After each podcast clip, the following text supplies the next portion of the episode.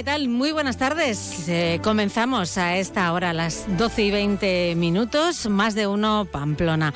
Les vamos a acompañar hasta las 2 de la tarde de este viernes, 12 de enero, un día soleado pero frío. Tenemos 5 grados, 4 grados ahora mismo en el centro de la capital navarra. Más de uno Pamplona. Marisa Lacabe, Onda Cero. Y hasta las 2 de la tarde lo que vamos a hacer es conocer enseguida la información de la jornada con nuestros compañeros Milagros Bidondo y Jorge Tirapu. También nos iremos hasta Larra Belagua, porque allí tienen todas las pistas operativas y abiertas este fin de semana y además han anunciado un acuerdo con la estación de esquí, con una estación de esquí en Andorra. Hablaremos de ello con Julen Garjón, que es el responsable del centro de esquí de Larra Belagua. Tendremos también tiempo para repasar lo que dio de sí la semifinal de la Supercopa ayer de Osasuna ante el Barça, final que perdió por dos goles a cero en Arabia. Escucharemos el resumen de la transmisión de Javier Saralegui y también comentaremos con él eh, algunos aspectos de ese partido y de esa derrota. Tendremos también nuestra habitual conexión con los portavoces de la Policía Foral y de la Policía Municipal de Pamplona para conocer con ellos el estado de las carreteras y algunas de sus intervenciones más destacadas.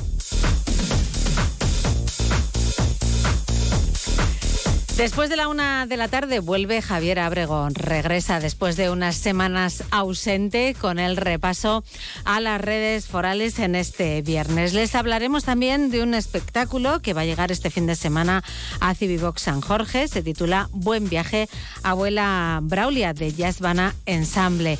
Tendremos también las citas de teatro y otras artes escénicas que nos traerá el apuntador, el crítico teatral y periodista Víctor Iriarte. Nos iremos al cine con Iñaki Arrubla y terminaremos con el punto final de la historiadora, exdirectora de UNED en Navarra, Carmen Josué.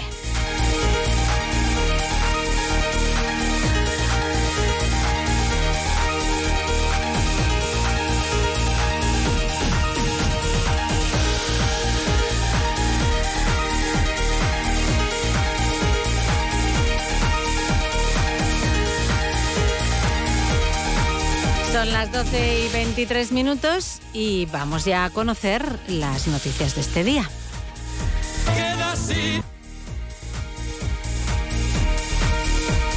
Avance informativo, espacio patrocinado por Caja Rural de Navarra. Caja Rural de Navarra, siempre cerca.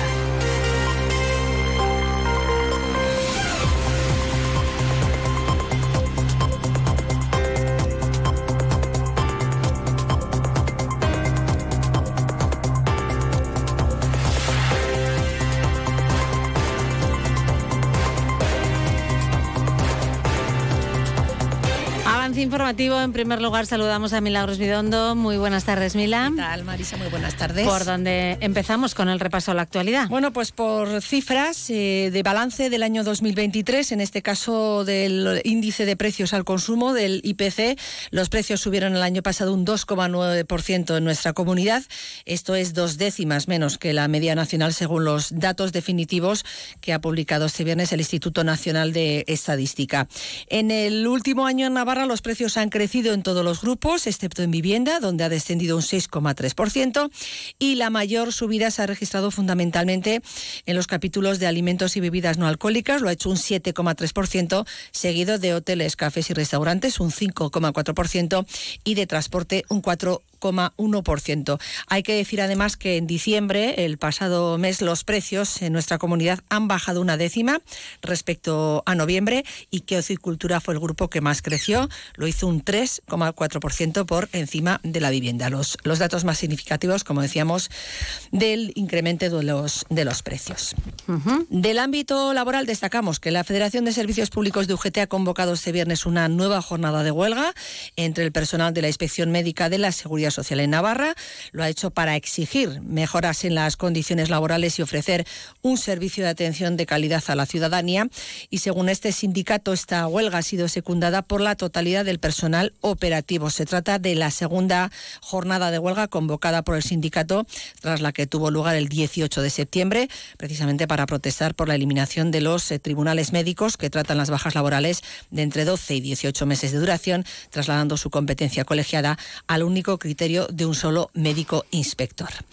Y no abandonamos el ámbito laboral, nos fijamos en, el ámbito del transporte, porque eh, las asociaciones ANET, la Asociación Navarra de Empresarios Transportes por Carretera y Logística NET, junto a los sindicatos IRU y Tradisna, la Asociación de Transportistas de Navarra, pues ha mostrado su sorpresa, dicho, con las manifestaciones del consejero de Cohesión Territorial esta mañana acerca del trabajo de coordinación entre las asociaciones y el departamento. Estas asociaciones aseguran que el trabajo y la comunicación han sido inexistentes durante todo el año 2023 y que de hecho todavía no les ha recibido el nuevo consejero. Escuchamos a Ignacio Ezcurdia, que es el gerente de Tradisna desde las asociaciones y evidentemente Tradisna hemos mostrado nuestra sorpresa en cuanto a las manifestaciones del consejero, puesto que llevamos más de un año solicitando un encuentro para poder eh, trasladar los problemas del sector, eh, lo que puede acarrear la implementación de peajes en Navarra, porque parece ser que solamente en Navarra se, se, quieren implementar y la verdad es que desgraciadamente pues no hemos tenido oportunidad de estar con él todavía. O sea, nosotros llevábamos más de un año intentando reunirnos con ellos para hablar en concreto de esta medida pero se nos ha alargado y sí que es cierto que en diciembre tuvimos un breve comentario con el director de infraestructuras en el que bueno nos trasladó su punto de vista pero en ningún momento el consejero pues eh, nos ha llamado para hablar en profundidad de este tema y por lo tanto mostramos nuestra sorpresa porque desde luego ni con nadie se ha consensuado ningún tema del sector de transportes hasta ahora. Señalan también estos sindicatos que están a la espera de poder trasladar en persona al consejero Oscar Chivite el daño que los peajes, a su juicio, van a provocar en el sector. Dice que se sienten acribillados. En principio, cualquier tipo de actuación en tribunales o cualquier tipo de actuación a nivel legal siempre la tenemos abierta desde las asociaciones y organizaciones. Eso es evidente. Eh, no quiere decir que esto sea inmediato, pero lo que no entendemos, y volvemos a reiterar otra vez en todo el tema de los peajes, es, primero, que a nivel de España y del Gobierno central se haya desechado la medida de implantación de peajes y aquí se siga RQR con la misma situación.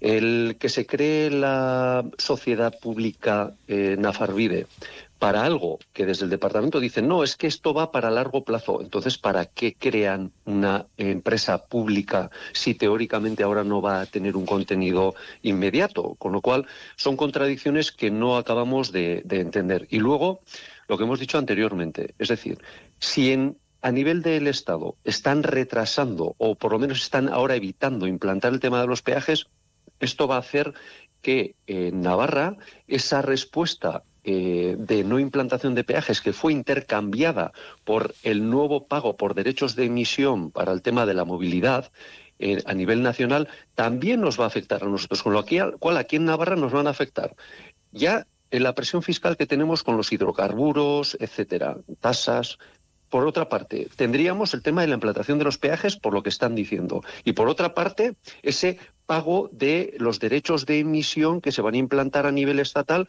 como consecuencia de evitar el tema de la implantación de los peajes, con lo cual aquí en Navarra estamos indefensos, nos están de alguna forma acribillando por todos los lados y lo que decimos es que esto es una medida claramente recaudatoria bueno, pues insisten también, Marisa, estos sindicatos en que no es justo a su juicio que Navarra eh, eh, siga adelante imponiendo una medida ya descartada en España para toda la legislatura, que solo dicen perjudicaría a los navarros porque lógicamente son los que más circulan por estas vías.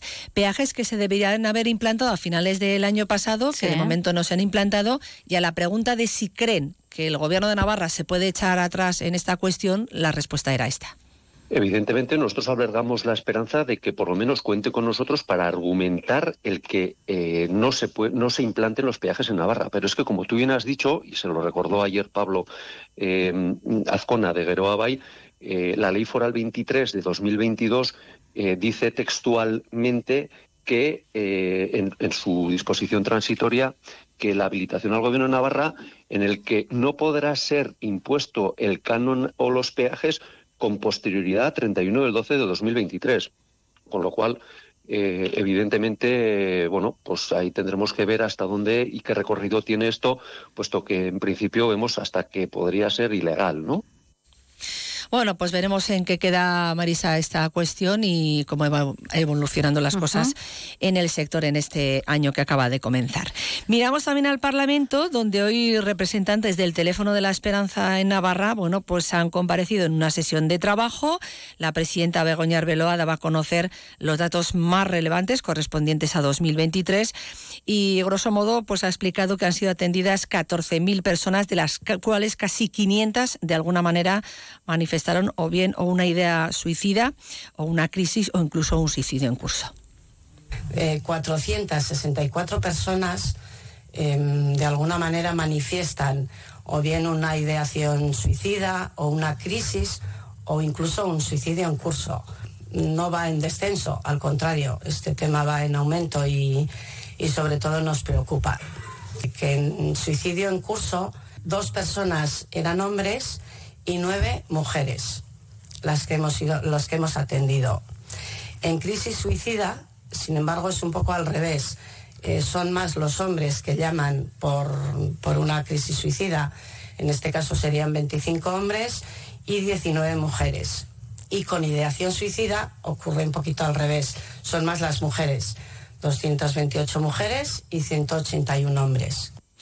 Bueno, pues esos son los datos más destacados y por su parte Alfonso Echavarri, el director técnico del Teléfono de la Esperanza, pues también hacía una aclaración de los términos que a veces no acabamos de entender muy bien qué es eso de ideación suicida, qué es una crisis o qué es un suicidio en curso. Vamos a escucharlo. Eh, la diferencia entre ideación, crisis y suicidio en curso es bastante fácil. Eh, ideación, cuando una persona pone la palabra suicidio en su discurso. Es decir, ya ahí aparece algo diferente a lo que estaba.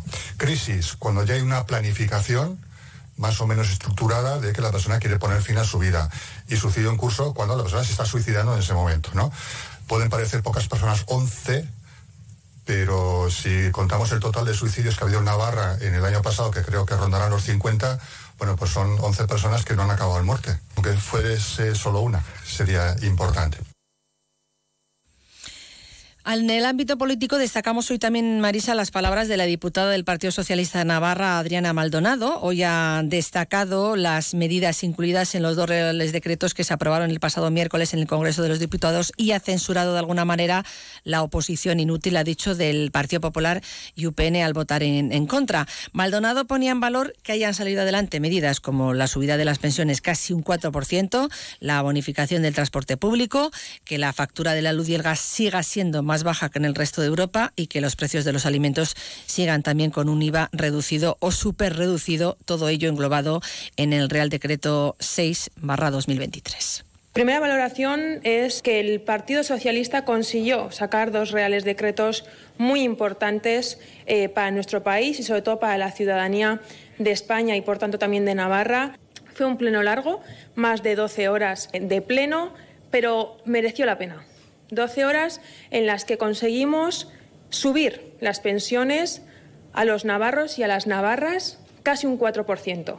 Una noche en la que conseguimos la bonificación del transporte público, también que va a tener efectos en muchísimos jóvenes de nuestra comunidad foral. Que la factura de la luz, que la factura del gas, siga siendo más baja de lo que es en el resto de Europa. Que los precios de los alimentos sigan con un IVA reducido o superreducido. Todo esto también englobado en un Real Decreto que tenía unas exigencias de la Unión Europea para ese cuarto desembolso de más de 10.000 millones de euros, que si hubiese sido por el Partido Popular y por Unión del Pueblo Navarro, no hubiese salido. Y todavía, Marisa, seguimos mirando a las bajas temperaturas. El frío parece que van a subir las temperaturas un poquito bastante. fin de semana. Va a haber un cambio bastante notable, pero seguramente por la noche va a seguir haciendo bastante frío. Bueno, pues Cruz Roja ya ha puesto en marcha la campaña Yo me protejo, mediante la cual contacta telefónicamente y va a realizar un seguimiento a 2.000 personas vulnerables en la comunidad foral durante esta ola de frío, tomando como referencia una base propia de datos. Conchi Gea nos daba algunos consejos, empezando por la alimentación que se beba si puedes líquidos calientes, pues prepárate una infusión, sopa, caldo, intenta que tu alimentación sea equilibrada, hay que tener cuidado con las adicciones al alcohol cuando sabes que es un calor vacío y que si estás en una situación muy muy vulnerable, pues te pueden eh, acarrear otro tipo de consecuencias más graves. Bueno, pues ahí están esos consejos, abrigarse bien y ojito también con los calefactores. ¿eh? Muy bien, vamos también a saludar a Jorge Tirapu. Muy buenas tardes, Jorge. Hola, buenas tardes. Que llega con más noticias. Con las vinculadas al Ayuntamiento de Pamplona. Recordamos ayer se celebraba desde las cuatro y media de la tarde el primer pleno del Ayuntamiento de Pamplona, de la segunda etapa de Joseba Sirón. Eh, se aprobaban dos declaraciones, una presentada por UPN y otra por el Partido Popular para condenar el terrorismo de ETA, pero contaban eh, con la abstención de quienes conforman el actual equipo de gobierno, de H. Bildu, Valle y Contigo Sulequín eh, que como recordamos, bueno, conforman desde, desde hace dos semanas el nuevo Ejecutivo Municipal.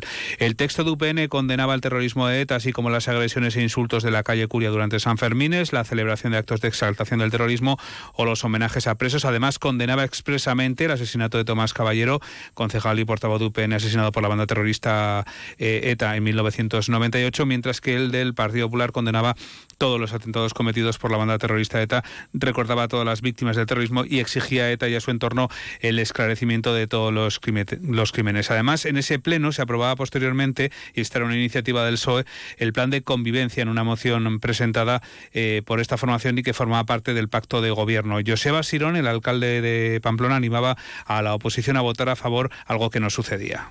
Estamos ante una nueva etapa en la que pamploneses y pamplonesas nos han comisionado para que construyamos una ciudad en la que quepamos todas y todos. Y me apresuro a decir que todo ello pasa irremisiblemente por el reconocimiento y la reparación de todas las víctimas que han sufrido un pasado de violencia, de todas, incluyendo, por supuesto, a las víctimas de ETA. Y es también lo que recoge esta iniciativa que de forma acertada nos propone hoy el Grupo Municipal de PSN y al que apoyaremos, por supuesto, sin fisuras. Invito especialmente a los compañeros y compañeras de UPN y del Partido Popular a que se sumen a esta iniciativa y a dejar a un lado cualquier posición de enfrentamiento o de crispación y cualquier lenguaje, añado, de buenos y malos. Bueno, otro tema que apareció en ese primer pleno, la transición del Ejecutivo que lideraba Cristina Ibarrola al de Joseba Asirón. H. Bildu decía que debía haber sido una transición modélica y ordenada, pero que eh, en ese sentido hubo eh, cuestiones que no fueron así. Eh, incluso hablaban de formateo de los ordenadores. Le respondía la concejal María Echavarri a Joseba Asirón. Pregunta a ver si le ha pasado a mes personal de libre designación, que sus cargos no decaían porque cambiara el señor alcalde, sino que hace falta una junta de gobierno. Por lo tanto, es trabajador de esta casa hasta que alguien le cese.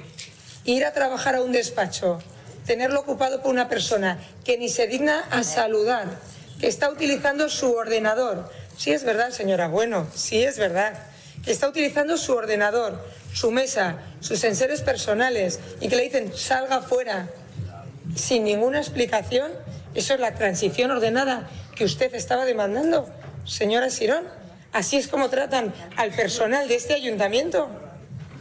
Y también referencia de la exalcaldesa regionalista Cristina Ibarrola, arremetía contra aquellos partidos, decía que eh, entregaron el Ayuntamiento de Pamplona a quienes odian España, pedía al actual alcalde un compromiso real con la Constitución. Evidentemente, y lo grave tiene que ver otra vez con ese ala de los cinco concejales socialistas que entregan el Ayuntamiento de Pamplona a quien odia a España, a quien se resiste a acatar la Constitución española y a quien intenta evadir constantemente todo lo que tiene que ver con nuestro país, esta vez traicionando por intereses personales y partidistas. Ustedes han vendido Pamplona a quien odia a España. Ya le ha dicho mi compañera, se lo ha dicho en su conciencia queda. En todo caso, el ruego, señor alcalde, como no lo hizo el día 28 de diciembre, le rogaría que explicite su compromiso expreso, si lo tiene, a acatar la Constitución española.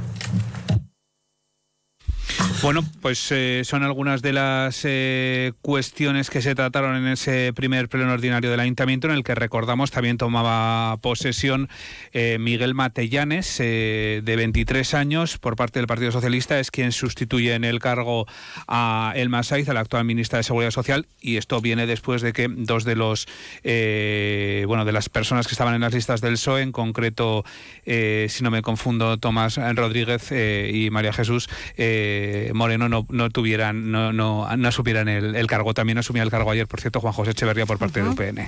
Muy bien, pues eh, así lo dejamos. Gracias, Jorge. Mila, os escuchamos a las dos y media en el informativo. Hasta, luego. Han escuchado el avance informativo patrocinado por Caja Rural de Navarra. Caja Rural de Navarra, siempre cerca.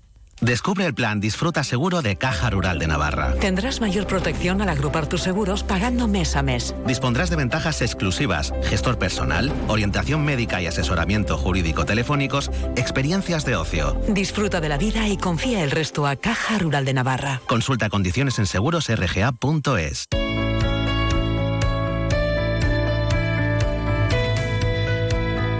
Y a la una menos 19 minutos nos vamos a ir hasta la Rabelagua, aquí en Onda Cero. Vamos a saludar al responsable del centro de esquí La Rabelagua, a Julen Garjón. Muy buenas tardes. Buenas tardes. Eh, ¿Qué tal? Habéis empezado el año por todo lo alto en cuanto a nieve se refiere, ¿no?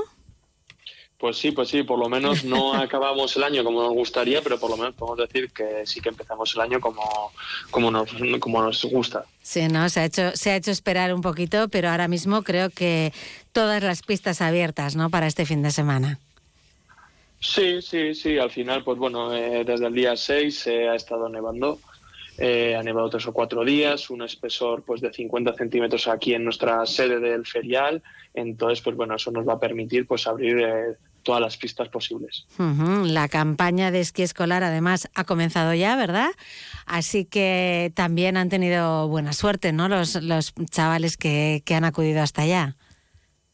Sí, esta semana pues eh, ha sido, como bien has dicho, eh, primera semana de inicio de campaña y la verdad que pues todo ha salido rodado eh, y, y, con muy buenas sensaciones. Da mucha alegría, ¿no? Ver a, la chavalería por las pistas de esquí desde que empieza la campaña escolar. Sí, sí, al final es, pues bueno, eh, cuando ves las pistas un poco con, que eso suele pasar más a final de temporada, pues un color de la nieve un poco más oscuro, muy poca nieve, que se ven las piedras, eh, que se veía menos alegría porque la gente se ha hmm. cansado de la nieve y quiere el calor y la playa, pero estos primeros días con tanta nieve y ver a los niños también pues tan emocionados, pues la verdad que es, eh, pues nosotros también nos, bueno, pues por nuestra parte pues muy contentos. Bueno, con lo que supone además, ¿no? Para, para los pueblos de la zona, ¿no? El, el hecho de que mm, tantos alumnos, alumnas pasen, pasen por allá desde ahora, pues durante unos meses, ¿no? Sí, sí, al final es, eh, es muy importante para todo el valle, mm. desde las casas rurales, alojamientos, hoteles, hostales, para toda esa gente que está en los pueblos, para los monitores que tanto a las mañanas de esquí como a las tardes de las actividades, como para nosotros que estamos aquí en la estación, unas 13 personas también trabajando. Mm. Entonces es muy importante para todos esto de la campaña de esquí. Bueno, pues se ha empezado la campaña con nieve, esperemos que, continúe así. Eh, por lo demás, eh, Julen, habéis anunciado un acuerdo con la única estación de esquí nórdico de Andorra. Sí, sí, pues eh, la verdad es que bueno, nosotros en Navarra sí que un poco tenemos aquí, pues bueno, con Body también tenemos un acuerdo, nos llevamos muy bien, con las de la zona, Linza y así también Pero bueno, pues surgió la idea de compartimos un poco experiencias, ya que conocíamos al director de, de la estación, que de Naturland, que es de Estella, Xavi. Y bueno, pues eh, a partir de ahí, pues bueno, eh, hemos compartido pues experiencias, trabajos, cosas y dijimos, oye, ¿por qué no damos a nuestros clientes, ¿no? A nuestros, a la gente que tiene ese forfait, ese abono de temporada, pues bueno, una opción de que descubran pues otras pistas y sobre todo pues otro entorno. Y entonces, pues bueno, pues la verdad que contento, bien. Mm. Pacto entre navarros entonces, ¿no? Más o menos, sí, más o menos, sí. Bien, bien. Eh, bueno, un pacto, como decíamos, un acuerdo con esa estación de, de Andorra. Eh, también eh, creo que como novedades, por primera vez este año se puede comprar el forfait por internet, ¿no? A través de la web. Sí, sí, al final también hay que estar en el, en el mundo, ¿no? En el mundo de la venta online. Sí que bueno, hay veces que no es tan necesario como igual, pues bueno, porque no tenemos esa aglomeración de gente o no vendemos tantas entradas en un día, pero bueno, pues por ejemplo, para una actividad como las raquetas, pues al final acelera mucho el proceso y sobre todo pues tienes una reserva ya, que al final desde tu casa puedas reservar un día o dos antes la compra de- del alquiler de raquetas, llegas el mismo día y solo es pues eh, que te leamos el lector, con el lector del QR Mm. te damos las raquetas y que disfrutes del día sin te tengas que hacer colas ni comprar nada aquí. Claro, facilita las cosas. Esquilarrabelagua.com, esa es la, la página web y además, bueno, estáis ahí también ofreciendo descuentos para algunas cosas como reparar esquís. Sí, también eso, pues sobre todo, pues es al final cuidar también no a nuestros clientes eh, habituales, que es para un poco, pues bueno, intentar atraer a más clientes de esos que son los que compran el forfait de temporada, pues bueno, por el mismo precio ofreciéndoles eh, pues más eh, actuaciones, pues por ejemplo lo de Andorra o por ejemplo pues la reparación de esquís con la tienda de bicis Cicla, que ya tenemos un acuerdo en la, con la época de verano con la, el espacio de la Ravel Agua Bike, pues bueno, como también tienen reparación de esquís, pues bueno, tenemos un acuerdo ahí para que nuestros clientes puedan ir a reparar y a acondicionar sus esquís. Y ya por último, porque me voy a meter en deporte con Javier Saralegui enseguida, eh, ¿qué citas deportivas tenéis por ahí, por la Rabelagua, para este mes de enero? Pues para este mes de enero ya el siguiente fin de semana eh, empezamos con la Snow Running, una carrera que es correr por la nieve, ¿vale? Una carrera que, bueno, más o menos ya estaremos alrededor de los... Me duelen las 80, piernas de 100 y- pensarlo ya. Es muy dura, sí, pero muy bonita a la vez porque llega con el ocaso, eh, llegan con frontal, entonces es una carrera muy, Ah, muy mira, bonita. sí. Animo a todo el que quiera también a participar y ese día también hemos sumado marcha nórdica. Ujú. Es una marcha, no es competitiva, animo también a todo el mundo eh, que al final pues bueno tiene la opción de alquilar raquetas o venir con las suyas y disfrutar pues bueno del entorno de, de Belagua por, por zonas que, que es la pista de esquí que en- habitualmente no se puede usar raquetas pues bueno pueden disfrutar y luego el 27 tenemos el triatlón blanco triatlón de invierno que comienza en Isaba y acaba aquí la parte de correr en Isaba, la parte de bici sube en el puerto del agua y luego esquían aquí en el ferial. Una prueba también dura, pero también, pues bueno, eh, muy bonita. Bueno, pues ahí está todo lo que ofrece este mes de enero el Centro de Esquí Larra Belagua. Julen Garjón, muchísimas gracias. Muchísimas gracias a vosotros. Buenas tardes. Hasta luego. Javier Saralegui, ¿qué tal? Hola Marisa, buenas tardes. Recuperado de la narración de ese partido ayer, de esa semifinal de la Supercopa que Sí. perdió Osasuna. Porque no cantamos goles de Osasuna, que es lo Ya, que más desgasta, claro, y, y solo fueron del Barcelona y los cantamos con tristeza. 2-0, eh, segundo en el 92, o sea que 1-0 hasta, hasta casi acabar el partido. Y gracias, y uno- en uno de los pocos errores defensivos que tuvo Osasuna. Vamos a escuchar el resumen del encuentro, pero un poco para mayor disfrute o comprensión de lo que se va a oír. Dos cosas. Recordad que al principio del partido estuvimos hablando de que Arabia Saudí es una monarquía absoluta y es una teocracia que aplica eh, los extremos del. eh, una, una- una aplicación extremista del Islam hace, ¿no? Ujú. Que, que las mujeres no tienen los mismos derechos que los hombres y que hay muchas cosas que no se pueden hacer allí. Y lo segundo, algo muy divertido que ha surgido, si has escuchado la expresión alguna de Messi, que es The GOAT, se le llama, es un acrónimo en inglés de Greatest of All Time, el mejor jugador de todos los tiempos. Se cogen las iniciales y sale GOAT, que en inglés es cabra. Entonces, la gente empezó a hacer unos memes muy divertidos de Arnaiz, que está siendo el mejor de Osasuna últimamente, con una cabra montesa, ¿no? Ajá. Y no sé quién se inventó lo de Joselete, o José Arnaiz, entonces Joselete de GOAT está cogiendo mucho auge en Twitter de manera muy divertida. Bueno, luego viene Javier Ábrego, así que... El propio futbolista le ha dado bola en sus redes, con lo cual le hace gracia el tema Bien. y eso pues lo adaptamos nosotros también a la transmisión. Vale, vale, pues entendido. Vamos a escucharlo. Resumen del partido patrocinado por Hierros Landaven. Comienza el partido, el Barcelona en la parte izquierda, Osasuna en la parte derecha y tenemos ya la Supercopa en juego, primer minuto de partido, Barcelona 0, Osasuna 0. Los embutidos Arreta están tan prohibidos en el Agua Stadium como el gin tonic. Bueno, igual de Strangis en la maleta para Pues comer en la habitación. Unos latigazos, Un so- regalo. A ver, lo que es estamos haciendo aquí es criticar la Es política de un Estado teocrático. Dos cerdos borrachos besándose entre ellos, ¿sabes? Como ya como el, el sumo de, de la Eso lo tiene todo, sí, sí. El remate, la parada de Sergio Herrera, el primer remate a puerta que ha sido de Christensen. Fuera de juego. Y Sergio Herrera, Invalidado. Sergio Herrera celebrando con el público de Alijal el, el, el como si hubiera metido un gol. Sí, Es como si hubiera se ha girado como loco. Dice, ¿dónde están los de la Rocha? Ha dicho, no, los de la Rocha. Lo que quieren en Riyadh hoy, evidentemente, es que gane el Barcelona. Atención a José Lete que se puede ir, que entra en el área frente al Araujo, tira, a pase de la muerte, no llega a Budimir. Córner. Y el balón puede haber ido a córner. Sí, sí, sí. Y es córner. Buena, buena, buena, la más clara. Jouselet. ¿Yo? ¿Pero cómo voy a hacer yo una falta si soy del Barcelona? Está diciendo, te equivocas, Muñiz Ruiz. ¿Llevan abrigo en, en Riad? O sea, ahora es invierno ahí. Pensaba- Tenían 22 grados, tenían esta, este mediodía. Xavi con... Igual refresca a la tarde, ¿eh? Ay, Igual, igual no son tan diferentes a los cuencos, ¿eh? ya que se una... Tiene la chaquetica una por si refresca, ¿eh? Y se llevan todos ahí al estadio, ¿eh? Va a haber falta de de catena, tarjeta amarilla. No puede ser. No. Sí, amarilla. Tarjeta clarísima. amarilla y la están protestando. Mientras unos piden roja, David García pedía eh, que no era ni siquiera tarjeta. puede ser. Esto lo puede revisar el VAR. Pues el VAR está chequeando si es cartulina roja por malograr una ocasión manifiesta de gol. ¿no? Nada, nada, nada. Juegue, nada. juegue. Continúa en amarilla y ya está. Se queda. Bueno, recupera el color Javier Ábrego. La hora va a evitar, ¿eh? Ya está esto. 47 minutos, llegamos al descanso. Creo que Osasuna va a seguir eh, con esta dinámica, con este estilo de juego que ha permitido que el Barcelona no le genere tantas ocasiones y a la contra ellos han generado. Pase, Marorov que combina ahora con José Lete, Falta. que busca la falta. Era falta clara, la ha buscado Arnaiz, pero yo creo que era falta. Dice el árbitro que no, cuidado el balón para Lewandowski, que marca gol. Ojo el VAR, ¿eh? Que lo han- Gana el Barcelona 1-0, toca remontar, señores.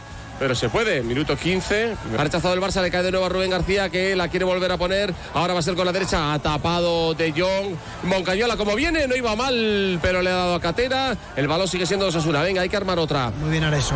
Aymar que abre para Rubén García que tiene la pelota en el área. Busca el remate de Raúl García fuera. Raúl García de Aro no podía esperar mucho a que bajara la pelota. Se va Joao Félix en el borde del área. Busca a la Mal fuera de juego. La jugada acaba en gol de la Mal. La jugada acaba en gol de la Mal. Minuto 47. El chute de la Mal en el área.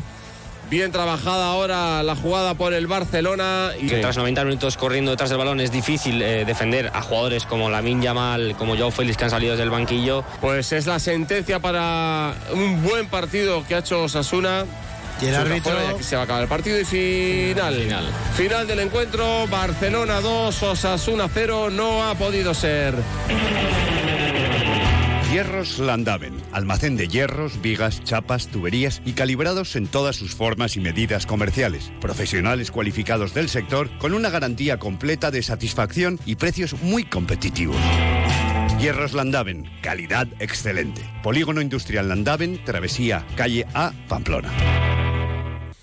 Bueno, y luego quejas de los jugadores por el arbitraje. Sí. Tienen razón. Decíamos eh, esta mañana que lo peor que se le puede echar en cara a un árbitro es que su rasero sea diferente para un equipo y otro. Eso es lo peor. Lo demás lo aceptamos prácticamente todo. Y, y fue diferente. Se pitaron muchas faltitas a favor del Barcelona y, y no se pitaron faltas en contra del Barcelona. Bueno, creo que la final estaba de alguna manera cantada, ¿no? La que querían los árabes, la federación y todo el mundo, ese Real Madrid Barcelona. Pues así lo dejamos. Gracias, Javier. Hasta, luego. La previsión del tiempo.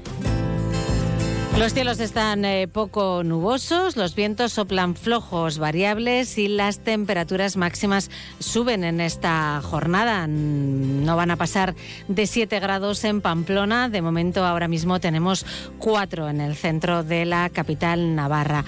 Para el fin de semana, bueno, pues parece que vamos a pasar del frío invernal a temperaturas muy elevadas para la estación a partir del domingo, gracias a una borrasca en el Atlántico que dirigirá hacia nosotros más masas de aire provenientes de África.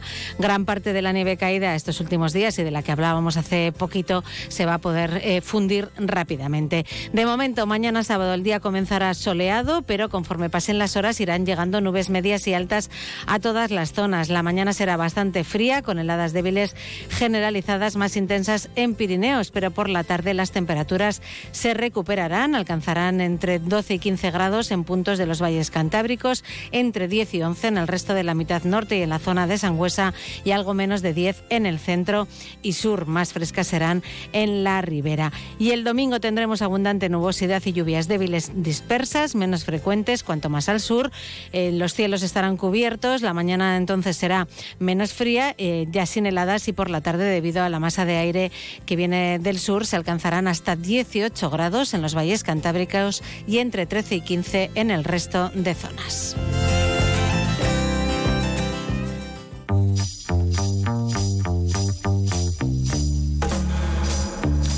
Y vamos ya en más de uno Pamplona a conectar, como es habitual cada día, con el Departamento de Comunicación de la Policía Foral. Saludamos a Iñaki Arrula. Muy buenas tardes. Buenas tardes, Marisa. Vamos con el repaso a lo ocurrido durante esta mañana en las carreteras navarras, durante las últimas horas. Así es. Eh, pues en estas últimas horas nuestras patrullas atendían cuatro accidentes viales en Buñuel, Cordovilla y, Villafran y Villafranca, perdón, sin heridos. Un último en Nuarte, un último accidente más, donde una persona pues con ligeros mareos debía, debía de ser trasladada. En Yesa una patrulla tenía que retirar o espantar hasta una finca aledaña a unos caballos que invadían la vía y en Vera un vehículo era inmovilizado por tasa positiva en alcohol de su conductor. En cuanto a afecciones. En cuanto a afecciones, tenemos en red principal por obras en Caparroso, Nacional 121, y en Elizondo, Nacional 121B, carriles cortados en Lumbier, Autovía del Pirineo, en Erice y Castejón, Autopista de Navarra, en Ribaforada, Autovía del Ebro, y en Landaven, en Rondas de Pamplona. Y mm, relacionado con la seguridad ciudadana, ¿tenemos alguna actuación destacada?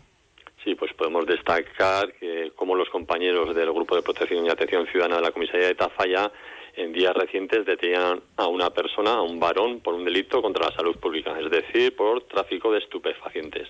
Todo se iniciaba en el transcurso de un control rutinario de seguridad a pie de carretera en proximidades de Tafalla, donde la actitud sospechosa de un conductor que estaba siendo controlado llevó a los agentes a realizar una requisa y un cacheo al conductor más exhaustivo. En el mismo se le encuentra el detenido que portaba diferentes sustancias y en diferentes formatos, además, como huevas y alguna tableta de hachís así como una bolsita blanca que el mismo conductor confirma ser eh, cocaína. Debido a las cantidades halladas, pues excedían de lo que se puede entender para un consumo propio y autorizado por el jugador de Tafalla, se hace una entrada y registro en su domicilio, interviniendo diferentes drogas, además de las citadas hachís, cocaína y marihuana, así como dinero metálico, además de diferentes objetos, básculas y bolsitas de plástico, todo ello destinado pues al tráfico de, estas sustancias. Bueno, pues eh, así lo vamos a dejar. Gracias, Iñaki. Buen fin de semana. Igualmente, buen fin de semana. Vamos a saludar también al portavoz de la Policía Municipal de Pamplona, Fernando Domeño. Muy buenas tardes. Muy buenas tardes, Marisa. Vamos a repasar las alteraciones del tráfico que hoy podemos encontrar en la capital navarra. Sí, tenemos en la avenida de Barañáin trabajos de poda entre la citada avenida y hasta el número 2 de la calle Miluce y también en la avenida de Barañáin tenemos afecciones de tráfico que influirán sobre todo en la parada de autobús que hay entre la calle Ularrea y la avenida de Navarra. En la calle Teodoro Ochoa de Alda, la altura número 7, encontramos afecciones como consecuencia de trabajos en la vía y en la avenida Zaragoza número 66 tenemos ocupación de carril derecho de salida a ciudad a lo largo de la mañana. En la calle Santa Vicenta María tenemos afecciones en el tramo de acera entre las calles Doctor Irigaray y Doctor José Alonso y también continúan los trabajos de mantenimiento de alumbrado, sobre todo en el barrio de La Milagrosa. En cuanto a intervenciones, en las últimas horas, ¿qué nos han dejado en Pamplona? Pues eh, respecto a seguridad vial, hemos atendido siete accidentes de, de tráfico con resultado de daños materiales. Una persona sufrió heridas de carácter leve y además esta noche un conductor ha sido denunciado administrativamente al arrojar una tasa de alcohol positiva. En lo que respecta a la seguridad ciudadana, la jornada se ha saldado con varias intervenciones con personas con problemas de salud en la vía pública, acompañándolos y estando con ellos hasta la llegada de los sanitarios. Además, se han realizado varias incautaciones de droga por parte de nuestro equipo canino, el K9, en la vía pública. Por lo demás, tranquilidad. La noche muy tranquila. Esperemos que continúe así también el fin de semana. Esperemos que, que sea así, porque ¿alguna previsión tenemos para el fin de semana? Pues la verdad que no, únicamente tenemos el domingo el corte de la calle Zapatería entre la calle Pozo Blanco y la calle y la Plaza Consistorial, porque van a, van a montar ahí una grúa y hace falta cortar esa calle, pues todas las personas que vayan paseando por, por la zona que sepan que tendrán que dar una vuelta, que si quieren llegar a la Plaza Consistorial, pues por la Plaza del Castillo. Muy bien, entonces lo dejamos ahí. Gracias Fernando, hasta el lunes, buen fin de semana. Igualmente, hasta el lunes. Y así llegamos a la una de la tarde. Es tiempo de noticias en Onda Cero. Enseguida, en unos minutos, volvemos. Regresamos en más de uno Pamplona y conocemos el repaso a las redes eh, forales, porque ha vuelto ya Javier Abrego.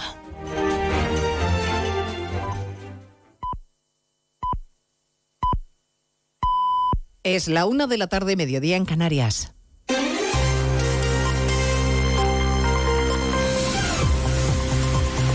Noticias en Onda Cero. Buenas tardes, les avanzamos a esta hora algunos de los asuntos de los que vamos a hablar con detalle a partir de las 2 en Noticias Mediodía, empezando con el demoledor discurso del presidente de Castilla-La Mancha, Emiliano García Paje, que ha cargado sin matices contra las cesiones de su partido a los independentistas de Junts. Se pregunta García Paje hasta dónde va a llegar esta deriva y asegura que la última competencia que hubiera cedido nunca a los de Puigdemont es la de inmigración, teniendo en cuenta que su líder quiere considerarle un extranjero, Ismael Terriza. Un mensaje de apenas cinco minutos contra el camino emprendido por sus compañeros del gobierno socialista, quienes les ha recomendado que en su conclave de mañana en la finca de Quintos de Mora aproveche para pensar si el trayecto que han emprendido merece la pena cuando no se sabe a dónde nos puede conducir. Y avisa que de las palabras y compromisos siempre hay consecuencias. Que lo que están intentando es coger trozos del Estado, ir fabricando su propio Estado, tenemos que tener un pie en pared. Hay cosas con las que no se puede tragar bajo ningún concepto. Yo sé que Puigdemont, si pudiera, a mí me convertía en un extranjero. Luego, la única competencia que nunca pondría en sus manos es precisamente esa. Paje denuncia que se está jugando con cosas que nos afectarán a los demás, que el ventajismo político es inadmisible y que esta deriva nos lleva a un laberinto sin salida. La contundencia de Paje, que contrasta con la respuesta esquiva de los ministros del Gobierno, entre ellos el de la presidencia, Félix Bolaños, que sigue sin concretar las medidas del pacto sobre inmigración. Minimiza el ministro la relevancia de esta cesión a Cataluña. No se olviden ustedes, se acaba de firmar en, a nivel europeo el Pacto de Migración y Asilo. Se ha firmado en diciembre. Es un pacto donde se, se, establece con toda claridad que la política migratoria es una política europea y por tanto las orientaciones vienen de Europa y a partir de ahí, pues quien ejerce la competencia es importante, pero tiene que ejercer la competencia dentro de las orientaciones que marca el Pacto de Migración Europeo y las orientaciones de la Comisión Europea. Sí, se ha concretado ya cuánto sube este año el salario mínimo, un 5%. El Gobierno cumplió su aviso, ha impuesto la subida que querían los sindicatos, dejando de lado a la patronal que no estaba de acuerdo con la oferta inicial del 4%. Los empresarios en un comunicado lamentan esta mañana el poco esfuerzo que ha hecho el Gobierno por conseguir el consenso, Caridad García.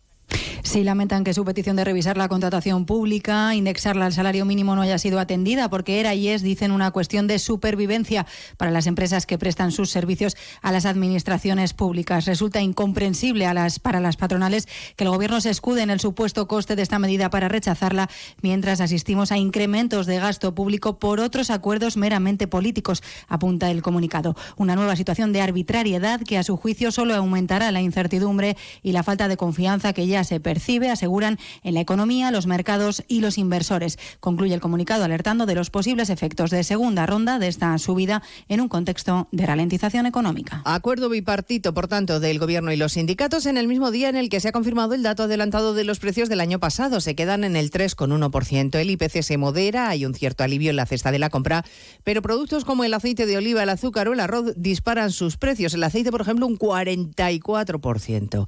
Comparecencia a petición propia esta mañana en el Parlamento gallego de la consejera de Medio Ambiente para explicar la gestión de la Junta del vertido de plásticos que han llegado al litoral. Acusa al Gobierno de no haber dado una respuesta coordinada y le exige que envíe de manera inmediata a los medios estatales que han solicitado Galicia, Ángeles San Luis. Está defendiendo Ángeles Vázquez la respuesta de la Junta, insistiendo en que Galicia es una víctima más del vertido del Toconao frente a Portugal. De hecho, así ha empezado su intervención. Se acaba de referir a las diligencias judiciales abiertas. Juzgado de Noia, Fiscalía, dice que la Junta no tiene nada que esconder. O que está claro é que dende a Xunta non temos nada que ocultar. Por iso, valoramos positivamente o anuncio de apertura de diligencias por parte da Fiscalía de Medio Ambiente. Continúa la intervención. Después espera un debate muy tenso entre los grupos parlamentarios a partir de las dos nos ocuparemos también de la situación en Yemen después de los ataques de Estados Unidos y Reino Unido esta madrugada contra objetivos vinculados a los rebeldes hutíes en respuesta a los ataques de este grupo a mercantes y cargueros en el Mar Rojo.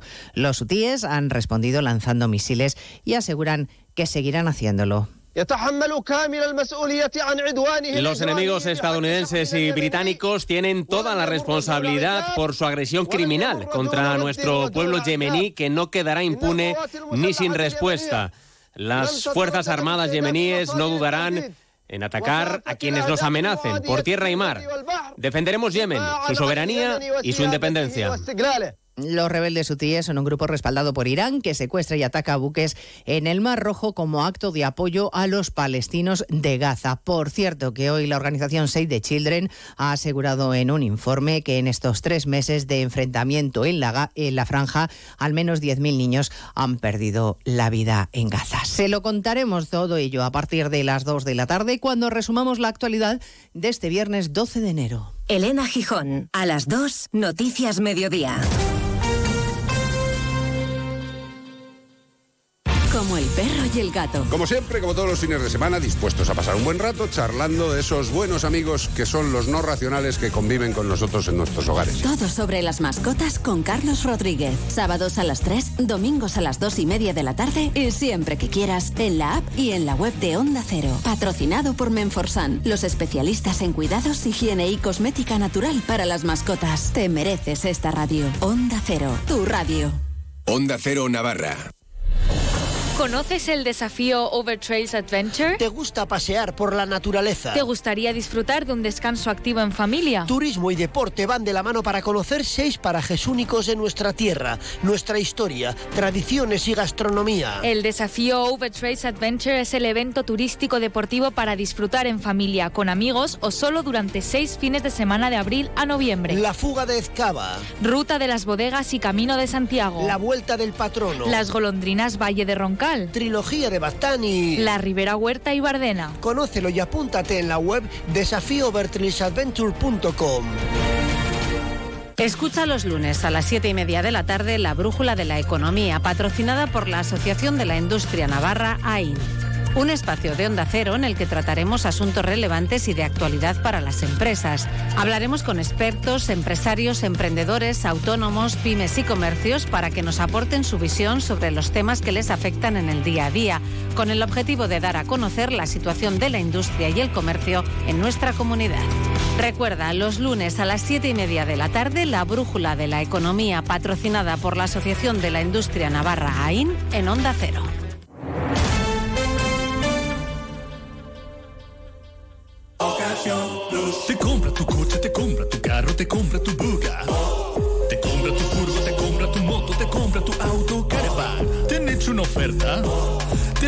Mejoramos. Has oído bien. Mejor precio garantizado y compromiso de pago en 24 horas. Ven a vernos.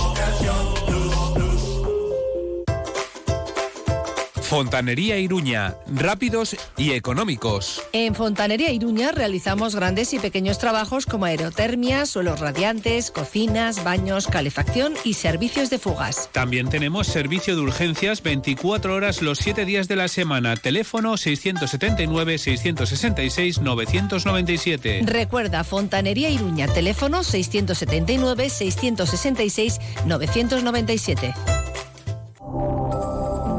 Soy Samantha. ¿Qué tal estás? Mejor que nunca. Creo que me he enamorado. ¿Y qué es enamorarse, Theodore? Es como cuando encuentras esos muebles perfectos con descuentos del 15, 30 y 50% en Muebles Rey. ¿Muebles Rey? Esa es una comparación fascinante. Este mes, vuelve a enamorarte de tu hogar en las rebajas de Muebles Rey. En Navarra Grupo Mundo Mueble, carretera Irún, kilómetro 4, Arre.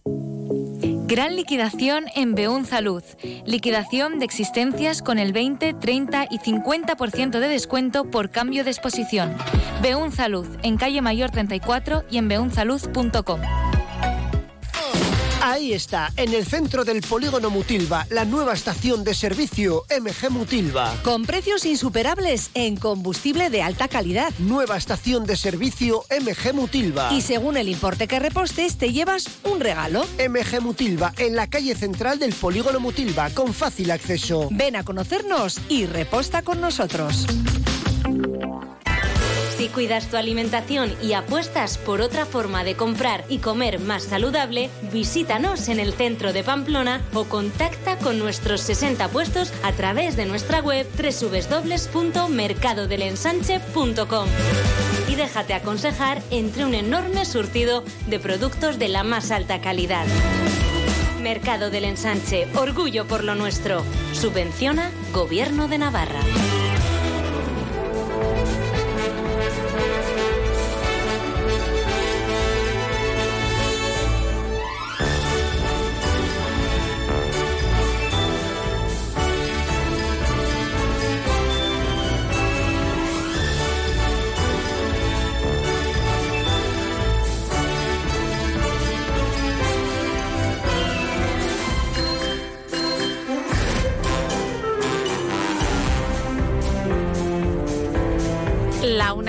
10 minutos. Aquí seguimos en más de uno Pamplona en este viernes en el que como cada día es un gran día para donar sangre. Toda la información la tienen en la página web de la Asociación de Donantes de Sangre de Navarra, www.adona.es. Recuerden que donar sangre es regalar vida y que es muy fácil ser donante de sangre. Así que tomen nota de esa web, www.adona.es.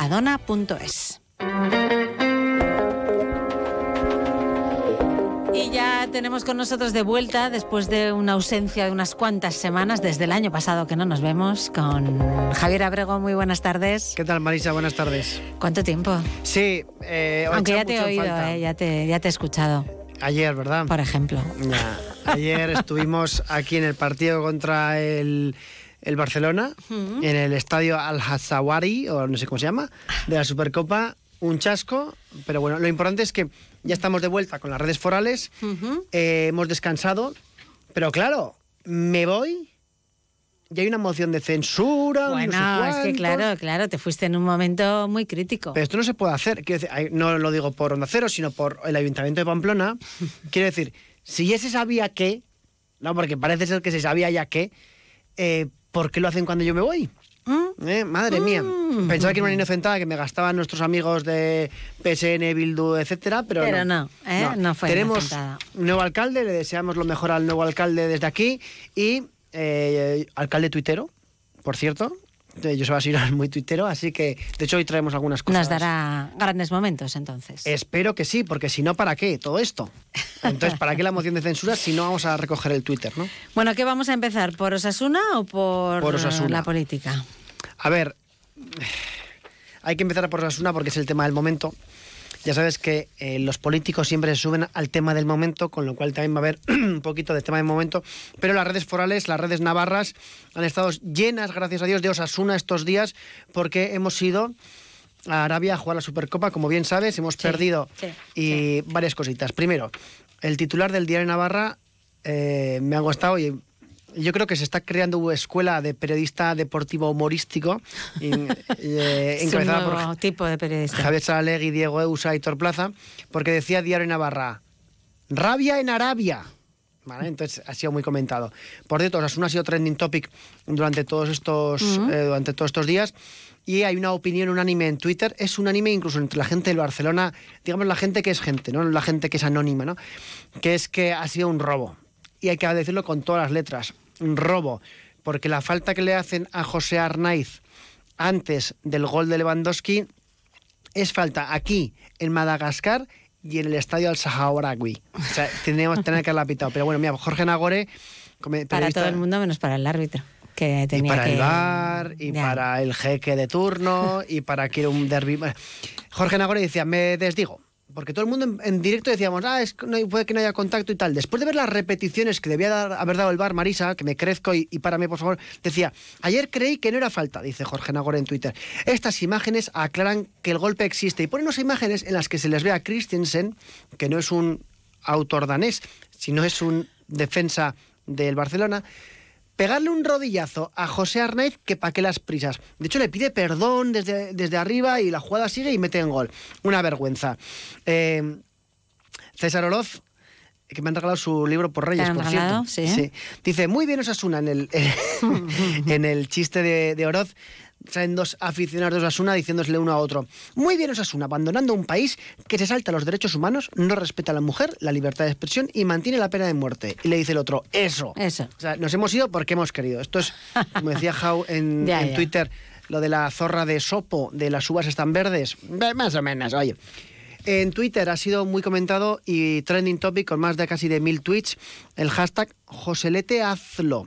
Joselete Hazlo es José Arnaiz, que después del gol contra el Castellón, toda la afición de Osasuna, yo el segundo, nos hemos venido arriba pensando que José Arnaiz iba a- iba a salirse en la Supercopa, ¿no? Entonces, durante todo el día en Instagram, en Twitter, durante todos estos días, perdón, se ha ido comentando mucho ese hashtag. Tanto es que el mismo Arnaiz en Instagram lo ha puesto. Ha puesto una story, ha reposteado una story con el hashtag Joselete hazlo. Ya no es José Arnaiz.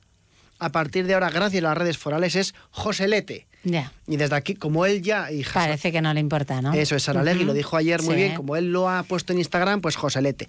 Si no, José Arnaiz, dinos de nuevo y volverás a ser Arnaiz, pero ya es como de la familia. Por cierto, en Twitter muy comentada la foto de Aridane, Fran Mérida, Roberto Torres y Oyer, viendo el partido juntos, ayer en Central, aquí en, Sí, sí, en, sí. en Pamplona. Los cuatro he estaban visto la fotografía, sí. Y dice, comandante Rojillo en Twitter, decía, hay cosas que pese a la distancia nunca van a separarse.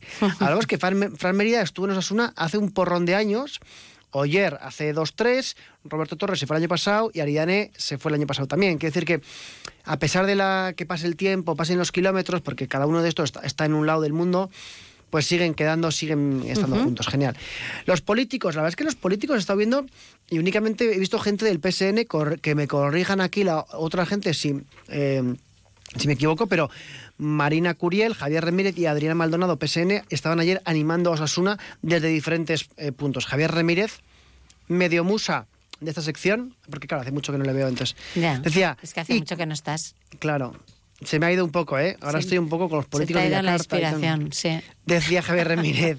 y caímos con dignidad, porque hubo oportunidades. Mm, Entonces, bueno, está bien también que los políticos, porque ahora vamos a entrar en la arena política, Sí. Marisa, se salgan un poco de la bronca, de la bronca, para estar apoyando todos a Osasuna. Yo no dudo que la gente de otros partidos está apoyando a Osasuna, no, por supuesto, pero en Twitter los que he visto que, lo dije- que comentaban ayer eran Adriana Marina, Marina, por cierto, protagonista en la moción de censura, y Javier Remírez. Vale. Entramos en política entonces. Vamos, Dejamos a un lado Osasuna. Vale, es que el- esta sección se llama Polémico Tweet de UPN y es un poco como el Día de la Marmota. Es un tuit editado.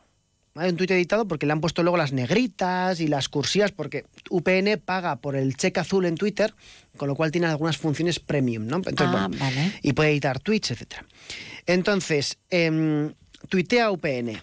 Embustero, falso, trole... Bueno, mejor te voy a decir que te lo cuente la autora de, de, mm, digamos, de estas palabras, Marta Álvarez. Embustero, falso, trolero, trilero, cuentista, farsante, tramposo, mendaz, charlatán, Y sigue, charlatán, impostor, mentiroso. Entonces, esto es un tuit de UPN respecto al tema de la policía foral, etcétera.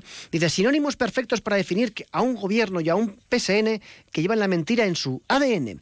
En un país serio, a quien se le pilla mintiendo, dimite. Aquí el PSN le premia, Javier Ramírez se hartó de mentir con la policía foral y ahora es senador, etcétera, ¿no? Entonces, eh, digamos que eh, este es un poco el, el tono que tenemos ahora mismo en, Sí, en UPN ello- en eso estamos. que es un tono que, se- que venía también del curso pasado, del año pasado, o sea, seguimos un poco en ese tono encendido de UPN, pero luego eh, hay un artículo de Diario Noticias que dice 12 insultos en 24 segundos. Se llama el, el artículo en referencia a este tuit y a este audio, que es una intervención parlamentaria de Marta Álvarez, en el que dice todas estas cosas, ¿no? Entonces, nuestro amigo medio musa, medio musa del programa, Ramón 666, Ramón Alzorriz, que el otro día estuvo aquí y no me avisasteis, pero bueno, yo os lo perdono todo.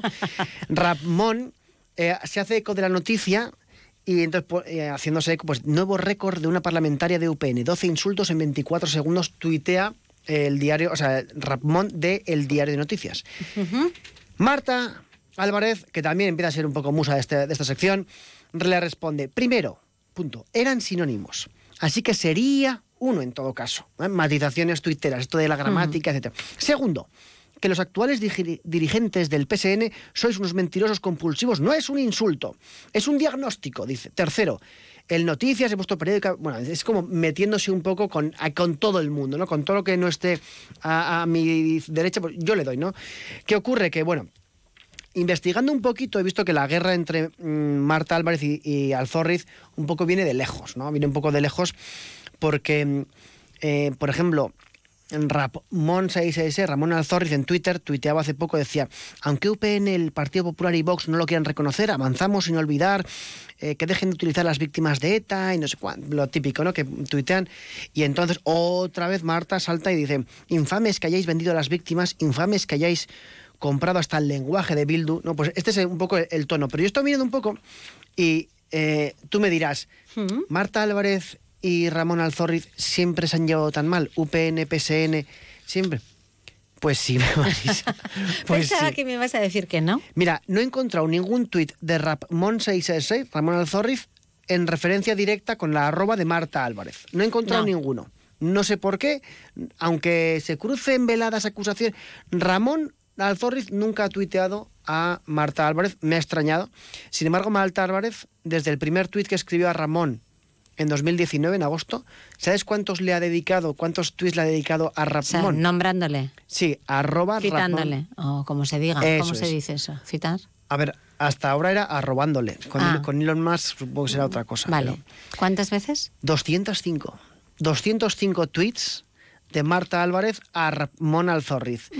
Este, este ejercicio lo vamos a hacer más a menudo porque yo te digo que eh, esperaba ver un, no sé, típico tweet del, del 2012 de, eh, Ramón, bienvenido a Twitter, espero que dialoguemos, pero no ha existido tal, tal cosa. Pero bueno, oye, Vale. es lo que hay. Por cierto, eh, una cosa chula. Eh, he encontrado en el tweet, en el Twitter, en el X, En de, lo que sea. de Alejandro, de Alejandro Toquero, una foto de Tudela hecha desde un dron con una especie de ojo de pez. Y es la gente que, que quiera ver una foto chula, chula de Tudela, que obviamente hay muchísimas, que vaya al Twitter de Alejandro Toquero, el alcalde de Tudela, porque ahí va a encontrar una foto muy bonita. Y no quería pasar esto. Menciona a Alejandro Toquero a la cuenta Vídeos y drones, supongo que tendrá, será el autor de la foto, pero es que es una foto fantástica. Desde se ve perfectamente la planta de, de- de cruz latina de la iglesia, se ve absolutamente todo, es, es una pasada esa foto. Está bien. Bueno, no sé qué te da tiempo a decir en 40 segundos. Bueno, pues eh, que volvemos con muchas ganas esta, esta temporada, que he estado viendo un poco el tema de la moción de censura y eh, hay una foto, ya por rescatar, ¿no? Eh, Sí. veníamos con muchas cosas de, de Ibarrola, de la moción de censura, de las palabras del Massain, pero bueno, es ya un poco... Pero es que el tuit del 30 de diciembre de Asirón es el, ulti- el primer tuit como alcalde que hace realmente, digamos, siendo alcalde, y sube esa foto famosa de mirando al cielo con el bastón y dice mucho en lo que pensar, muchos que recordar. Y dice en euskera, egun hau zuei ere dagokizue, que significa este día te pertenece. No Creo que no se llama bastón. bueno, el- ¿cómo se llama el bastón de mando? El- La vara, ¿no? La vara de mando, más que Pues bastón. El tío de la vara. ¿eh? Ya está, la vara de mando. Bueno, bueno, lo dejamos ahí, que esto promete, efectivamente. Javier Abrego, encantada de que estés de vuelta. Feliz ¿eh? año nuevo. Igualmente. Más de uno Pamplona. Onda Cero. Tractoría Pizzería La Cantineta, en Vuelta del Castillo, al lado de la Ciudadela, te ofrece ensaladas, pizzas, pasta, lasañas artesanas y diferentes sugerencias cada semana en nuestra carta. Pregunta por nuestros menús para grupos y consulta nuestras pizzas y platos para vegetarianos y celíacos. La Cantineta, Vuelta del Castillo 9. Más información en lacantineta.es y en el 948 17 32 70. Comienza el nuevo año con estilo. Ven a Óptica Rousseau y pruébate la nueva colección de gafas RV. Increíbles hasta en el precio. Óptica Rousseau, Chapitela 21 y Avenida Bayona 9, Pamplona. Aprovecha esta fantástica oportunidad durante el mes de enero.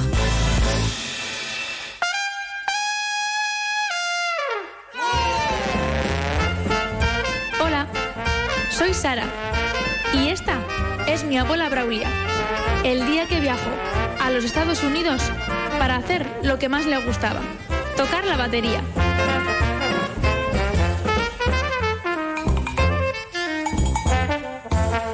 Acompáñame a leer su diario y juntos viajaremos a través de la música por la historia del jazz, vivida de primera mano, de la mano de mi abuela. Será un viaje lleno de anécdotas, estilos y mucha música en directo.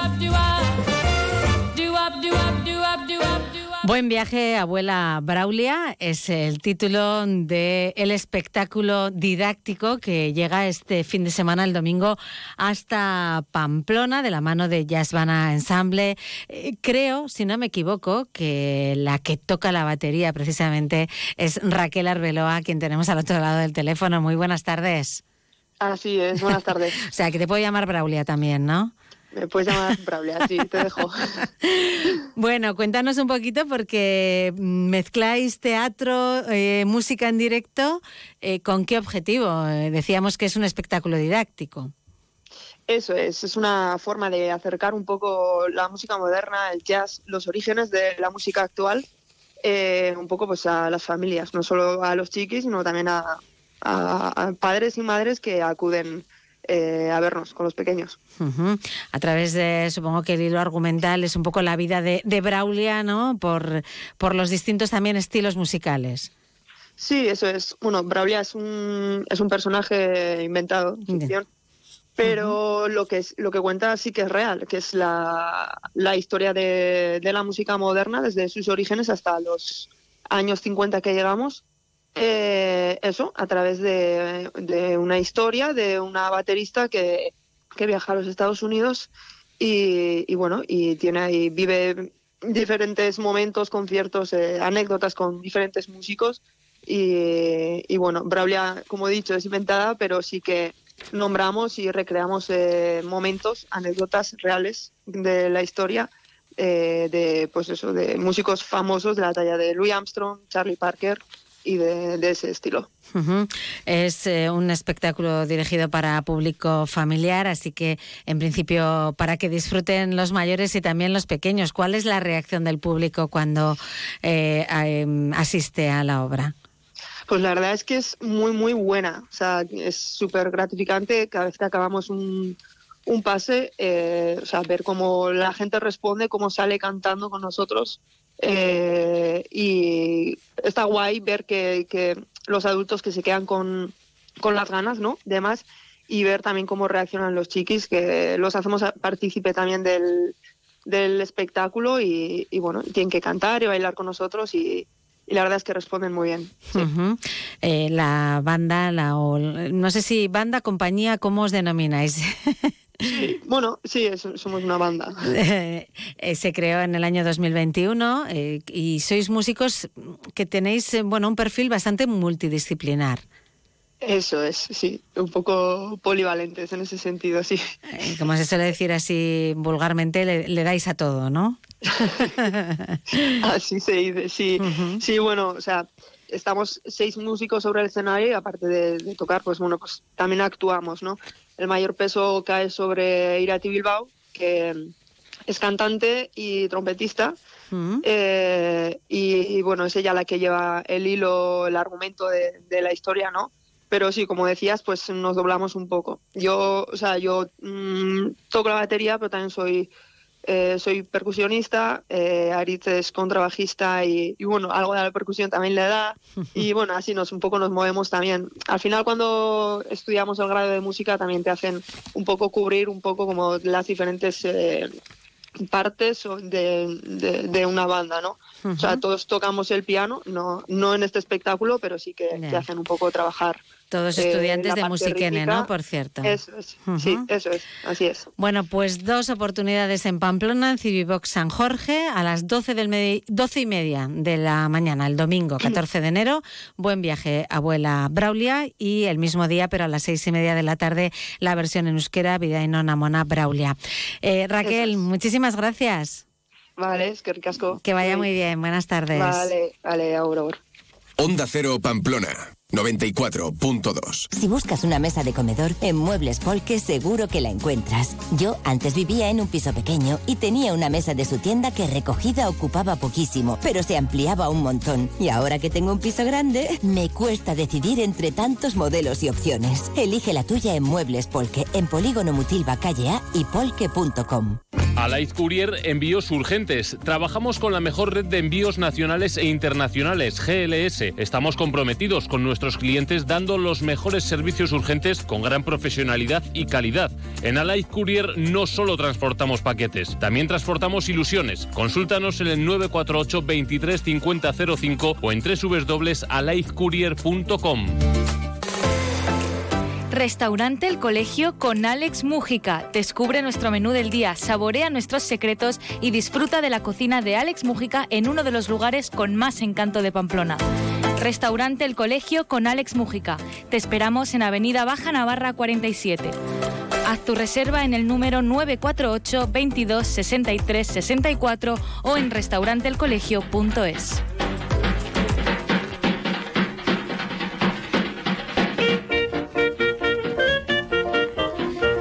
Tiempo ya para conocer las recomendaciones de teatro y otras artes escénicas que nos ofrece el apuntador, el crítico teatral y periodista Víctor Iriarte. Muy buenas tardes, Víctor.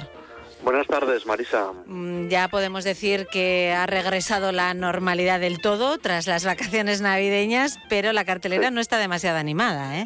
No, no está, hay vuelta a la normalidad y, y- y no por, por razones así, no sé, curiosas, como por ejemplo que los teatros, por ejemplo el Gallarre ha estado ocupado por algunos alquileres más relacionados con, con lo que es música pop o así, pues no no hay así una programación muy muy fuerte y eso que fíjate es ahora es el momento en que más apetece, ¿no? Acudir, Sí, ¿no? sí. A, a teatros y casas Estar de a cubierto cultura, y ¿no? calentito, sí, sí.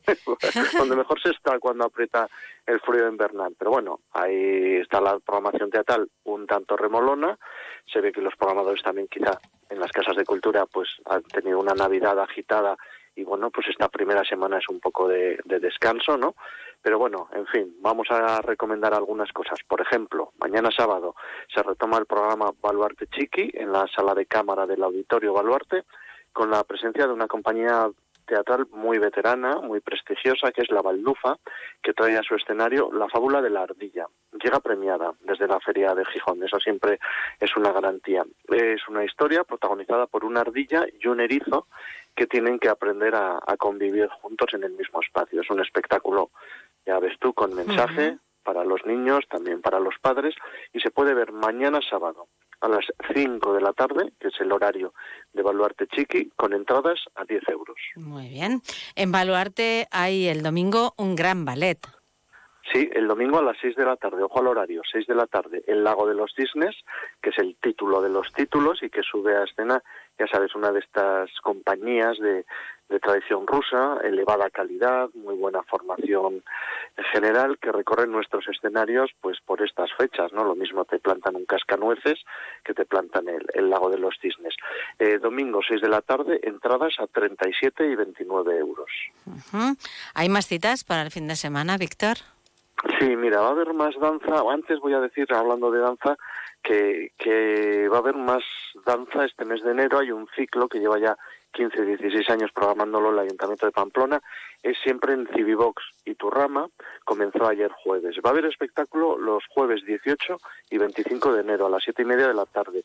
Van a estar alumnos de la Factoría Choreographic Center y también de la compañía de Elías Aguirre. Va a haber danza para bebés, los andaluces de Ate Danza el sábado 27, dos pases matinales. Se ha programado un taller, encuentros y la exhibición de una película. Toda la información está en la web municipal.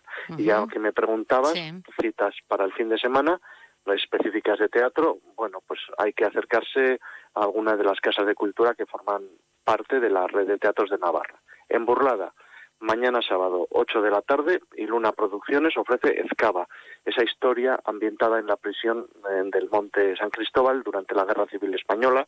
Se estrenó hace unos meses con muchísimo éxito, todo hay que decirlo. La entrada es a 8 euros en anticipada, a las 10 en taquilla, mañana en la Casa de Cultura de Burlada. También el sábado, siete y media de la tarde en Alsasua, el humorista John Plazaola ofrece Tum Tum Platz.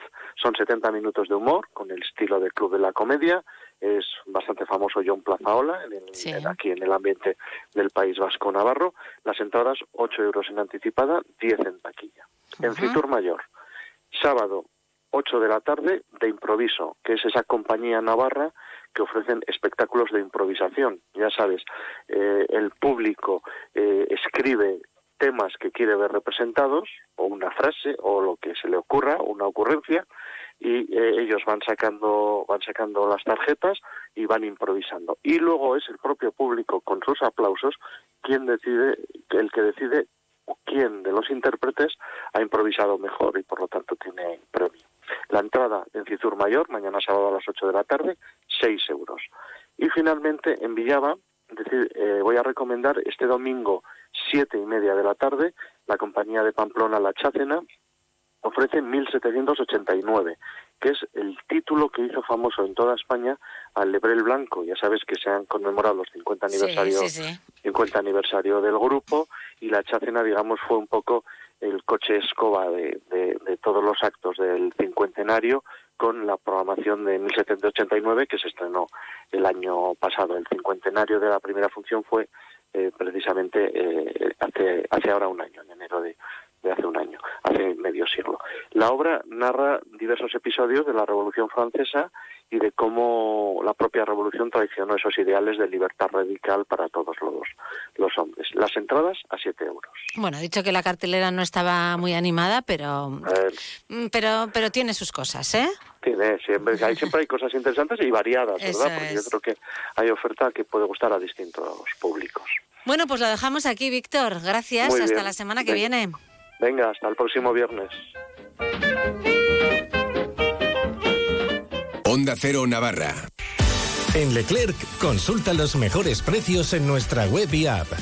Hasta el sábado 13 de enero, babilla de vaca a 10,99 euros el kilo. Estofado de ternera de Navarra a 9,99 euros el kilo. Alcachofas a 2,99 euros el kilo. Dorada ración a 2,99 euros la unidad. Y pulpo entero a 12,99 euros el kilo. Leclerc, la compra inteligente. Yo elijo Navagres porque ofrecen el mejor asesoramiento para particulares y para profesionales de la construcción y la decoración. En Navagres encontrarás una nueva gama de pavimentos ligeros, suelos laminados, PVC, linóleos, moqueta, papel decorativo. Navagres en Polígono Tayunche, Noain. Elige bien. Elige Cerámicas Navagres. Navagres, Grupo Bilbu.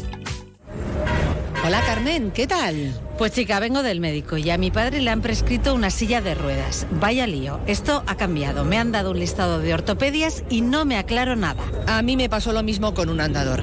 Vete a Lorca Salud, ahí te lo explican todo, es una maravilla. Además, en Lorca Salud ya no tienes que pagar, solo la aportación si la tiene. Ya te explicarán todo muy bien en Lorca Salud. Lorca Salud Ortopedia, cuatro establecimientos a tu servicio. Lorca Salud Ortopedia, establecimiento colaborador con el Servicio Navarro de Salud. Resolución 694-2023. Ya están aquí las rebajas de Muebles Amat, con hasta 24 meses sin intereses. ¿A qué esperas? Muebles Amat, Polígono Mutilva Baja Calle A, número 10, junto a la Morea.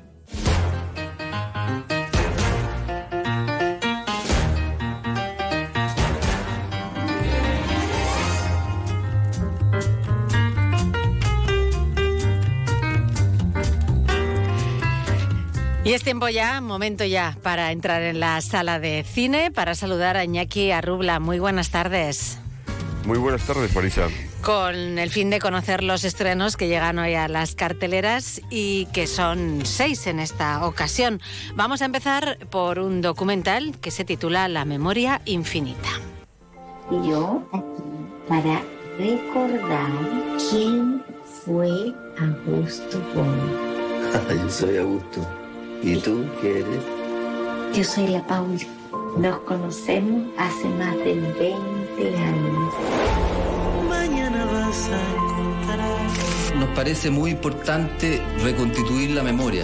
Es siempre un intento de verse a sí mismo. Documental chileno que viene avalado por eh, muchos premios, ¿no? Bueno, pues así es. Eh, la memoria infinita está, está dirigido por la documentalista Maite Alberdi. Eh, Maite Alberdi ya lleva varios documentales en su carrera, pero quizás se dio a conocer un poco más con el anterior, que era El agente topo. Y en este caso, pues la memoria infinita, como bien dices, pues eh, bueno, principalmente viene avalado porque en el pasado festival de Sundance eh, fue el, premio especial del jurado al, mejor documental.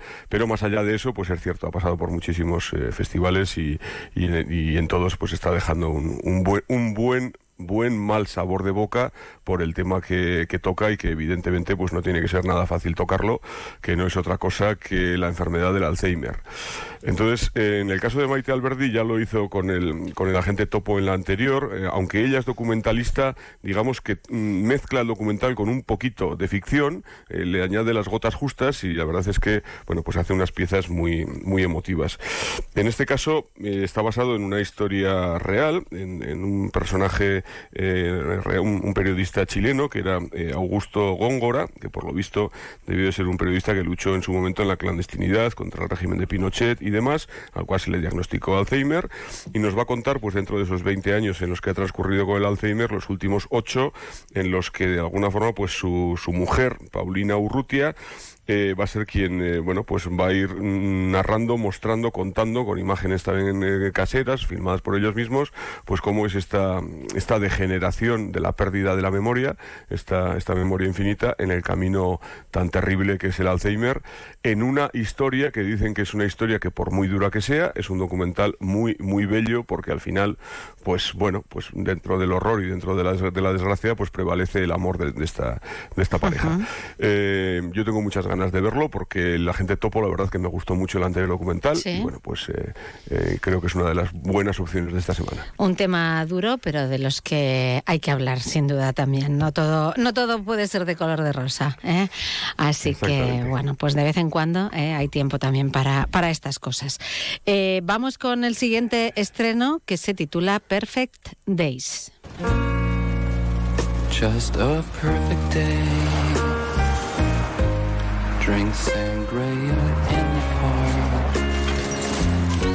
And then later, when it gets dark, we go home.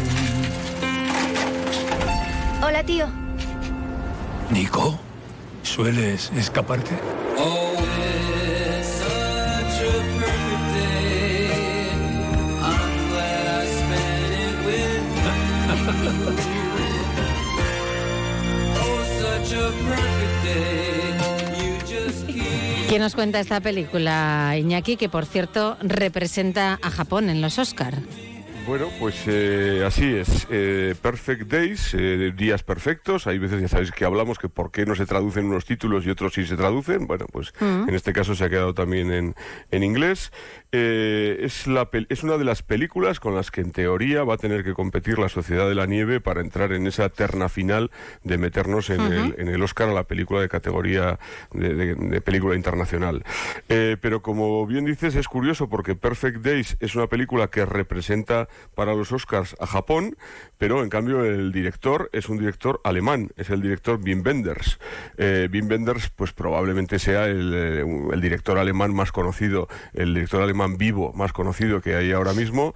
Eh, también es cierto que Wim Wenders la- las grandes obras de su carrera las hizo más en el siglo XX que en el siglo XXI, porque Wim Wenders empezaba desde, desde el principio de los años 70 y allí pues tenía pues grandes obras maestras como fue en el, en el 77 El amigo americano, eh, en el 84 París, Texas, en el 87 El cielo sobre Berlín o en el 93 la segunda parte del cielo sobre Berlín que era eh, tan lejos, tan cerca. Y luego es cierto que durante todo el siglo XXI pues ha hecho películas peores y se ha dedicado más a hacer una serie de, de documentales de, de muy diferentes temáticas. Entonces, esto es un poco una sorpresa que Wim Wenders aquí, 50 años después, dicen que estamos ante su mejor película y su mejor obra de los últimos, mm, eso, lo que estamos hablando, comparándola con las grandes obras que hizo a lo largo del, a lo largo del siglo XX. ¿Qué nos va a contar? Pues se nos cuenta la historia, por lo visto, eh, estamos en Tokio y la historia de un estoico limpiador de, de lavabos públicos eh, que, que parece que ha encontrado su paz interior en, en su vida, en su, un estilo de vida pues muy, muy meticuloso, que disfruta de sus rutinas diarias, de su pasión por, por la música y por los libros, y parece que ha encontrado eso, esa paz interior, que no necesita absolutamente nada más en la vida, pero el pasado va a venir a, a buscarle y va a dar un giro en su vida. Y ya no, y ya no cuento más porque esto ya es cuestión de ir a ver la peli. Pero bueno, decir también que eh, en este caso pues ganaba el premio a la mejor interpretación para el actor, para Koji eh, Yakusho en el pasado festival de, de Cannes. Eh, o sea que bueno, pues eso, precandidata a los Oscars, premio de actor en el Festival de Cannes y película que debe ser muy minimalista, muy pequeñita, pero de estas en las que en lo mínimo encuentras la verdad y encuentras la razón del ser, ¿no? Eh, por aquí va la cosa. Bueno, pasamos al siguiente título, El rapto. Mortara, su hijo Edgardo ha sido bautizado y tengo órdenes de llevármelo. Un bautizo no se puede cancelar. Su hijo ya no es judío, su hijo es cristiano. Entonces se lo llevarán. Sí.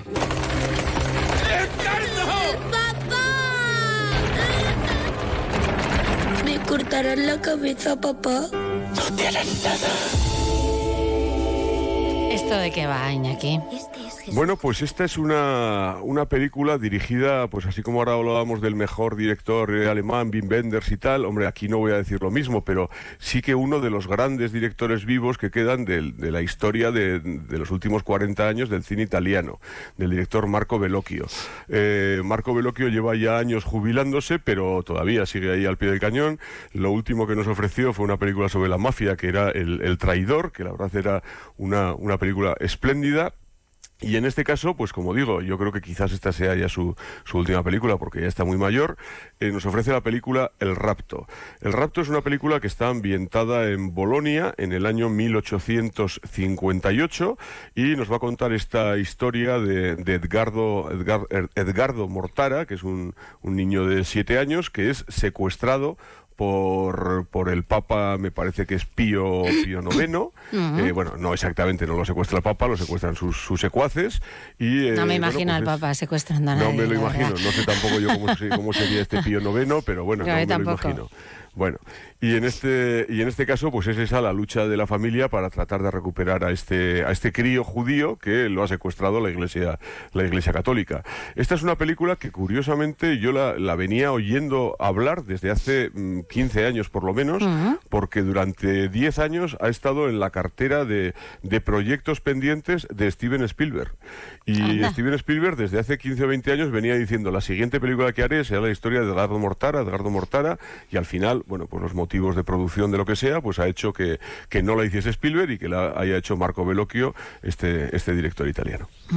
Bueno, pues a ver, a ver, a ver qué, qué nos depara. Seguimos, seguimos ahora con Chicas Malas. ¿Qué pasa? ¡Ay, Dios, es la reina! Ah, Regina George. ¡No la mires a los ojos! Podría ser un pibón si cambiaras todo de ti. Bienvenidos a Salud y Sexualidad Humana. Estudiaremos la abstinencia seguida de primavera de condones y sadomaso. Bueno, esto tiene una pinta, vamos, tremenda. Bueno, vamos a ver, esto es una comedia pues un tanto descerebrada para ir a pasar una tarde, mm, bueno, digamos que divertida y de risas fáciles si te gustan este tipo de comedias así un tanto descerebradas, vamos a ello, ¿no? Eh, Chicas Malas, además, no creo que vaya a inventar absolutamente nada porque Sí. Chicas Malas se hizo hace 20 años eh, con el mismo título. Estamos en el 2024, Chicas Malas, en el 2004, el original, Chicas Malas. Que allí había una serie de actrices que entonces estaban empezando, que luego algunas de ellas han triunfado y algunas otras han caído en el, mayor de los olvidos, pero allí estaba Lindsay Lohan, estaba Rachel McAdams y sobre todo estaba Amanda Seyfried, que quizás es la que más recorrido haya tenido después, y detrás estaba Tina Fey, que Tina Fey es una de las grandes eh, humoristas cómicas americanas del Saturday Night Live, que es guionista y a la vez, como digo, cómica y a la vez actriz. Y bueno, pues, eh, pues aquí hacía una comedia, estoy hablando del guion de hace 20 años, pero que en el fondo es el mismo de ahora, que nos contaba la historia de una joven adolescente que había vivido en África con sus padres que eran zoólogos y evidentemente pues estaba muy acostumbrada a la selva, a la jungla y a todo tipo de animales salvajes. Pero se va a encontrar que los animales salvajes, mm, cuando se vaya a vivir con la familia a Estados Unidos, a Illinois, los animales salvajes van a ser sus compañeras de instituto. Y entonces, bueno, pues esta se enamorará del exnovio de la otra y la otra las venganzas al final esta tendrá que emplear todas sus técnicas eh, de caza africanas para acabar con todo este grupo de niñas descerebradas. Por aquí iba la cosa. O sea que fíjate. Y en este la caso, historia, sí, sí. y en este caso, bueno, aquellas chicas malas después se hizo una segunda parte, pero que fue directamente a televisión y ahora nos llega este remake. Y aquí la novedad, ¿dónde va a estar? Pues probablemente en que es lo mismo que más o menos he contado, pero a la vez versión musical. A la vez tiene bastantes números musicales, bastantes números de, eh, bueno, pues eso, pues un musical, comedia, eh, adolescentes. mm, a mí yo creo que no me van a pillar, pero bueno. A mí me parece que tampoco. Me parece, ¿eh? Me parece. Bueno, eh, seguimos, seguimos ahora con Beekeeper, el protector. Es usted una bendición, señor Clay. Aquí solo había hierbajos y maleza, y usted le ha devuelto la vida. La señora Parker y yo éramos amigos, como si fuéramos familia. Era la única persona que se ocupó de mí. He recibido un mensaje de que tengo un virus en el ordenador. Sí, señora, ya lo arreglamos nosotros. Ayer se pegó un tiro. Esto es propiedad privada. ¿Saben qué hacen aquí? Estafar a los más débiles. Colega, cuento hasta tres. Uno, dos, tres. Ya está. Te lo he ahorrado. Cuéntame, Iñaki. Bueno, pues si allí hablábamos de chicas malas, pues aquí chicos malos, sobre todo un chico malo, malísimo, como es Jason Statham, que es el tío que más tortazos ha repartido a lo largo del siglo XXI en el, en el cine. Algunos pilló ya en el siglo XX, pero casi todos los ha repartido en el, en el XXI.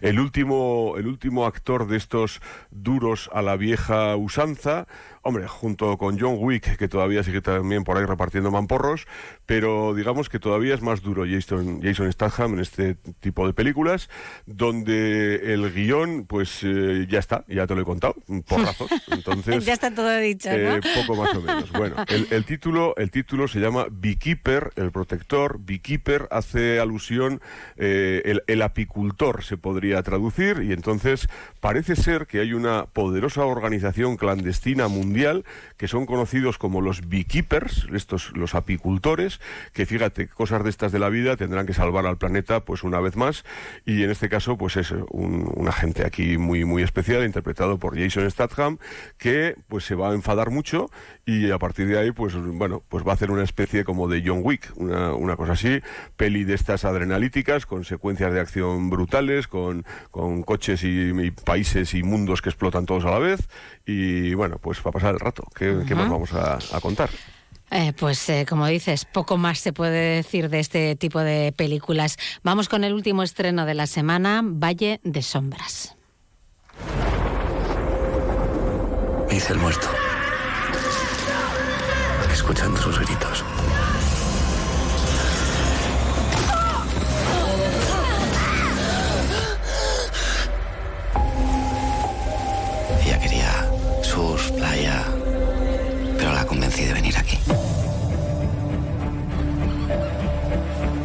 ¿Te he contado que fue aquí donde Shiva meditó durante mil años?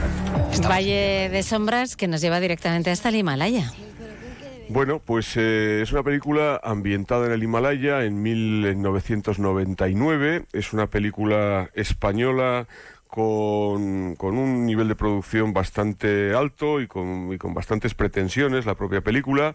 Eh, dirige Salvador Calvo. Salvador Calvo es un director bastante atípico dentro del panorama nacional que todo el cine que ha hecho ha sido un cine muy... eh, intentando que sea un cine de gran producción y a la vez que sea un cine de aventuras, un poco a la vieja usanza, porque Salvador Calvo hizo Los últimos de Filipinas hace unos años y hizo también, por la película por la que ganó el Goya a Mejor Director, la, la película, aquella aventura africana de Adu, el, el pequeño Adu, hace Mm. tres, cuatro años más Sí. o menos, y en este caso pues nos lleva al Valle de Sombras, una película que está protagonizada por una pareja ahora de moda en la ficción, que son Miguel Herrán y Susana Abaitúa.